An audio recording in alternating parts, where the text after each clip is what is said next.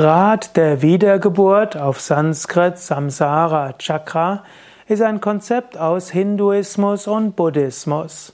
Rad der Wiedergeburt bedeutet, so wie ein Rad hoch und wieder runter geht und hoch und wieder runter geht, so geht es auch mit deinem Leben. Irgendwann wirst du geboren, irgendwann wirst du älter, irgendwann bist du in der Mitte deines Lebens, dann folgt das Alter und irgendwann der Tod.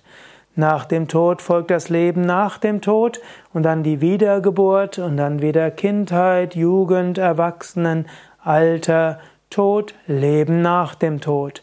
Das ist das Rad der Wiedergeburt. Und wenn du einfach nur deinen Wünschen folgst und deinen Emotionen folgst und mehr Geld und Reichtum haben willst, dreht sich einfach das Rad der Wiedergeburt weiter. Du willst aber nicht nur einfach hoch und runter gehen, Erfolg und Misserfolg haben, sondern du willst mehr haben.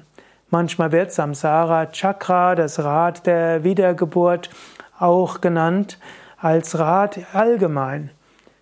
Menschen sind mal freundlich und sie sind mal unfreundlich. Du hast mal Erfolg und du hast Misserfolg. Du hast große Ambitionen und großes Scheitern.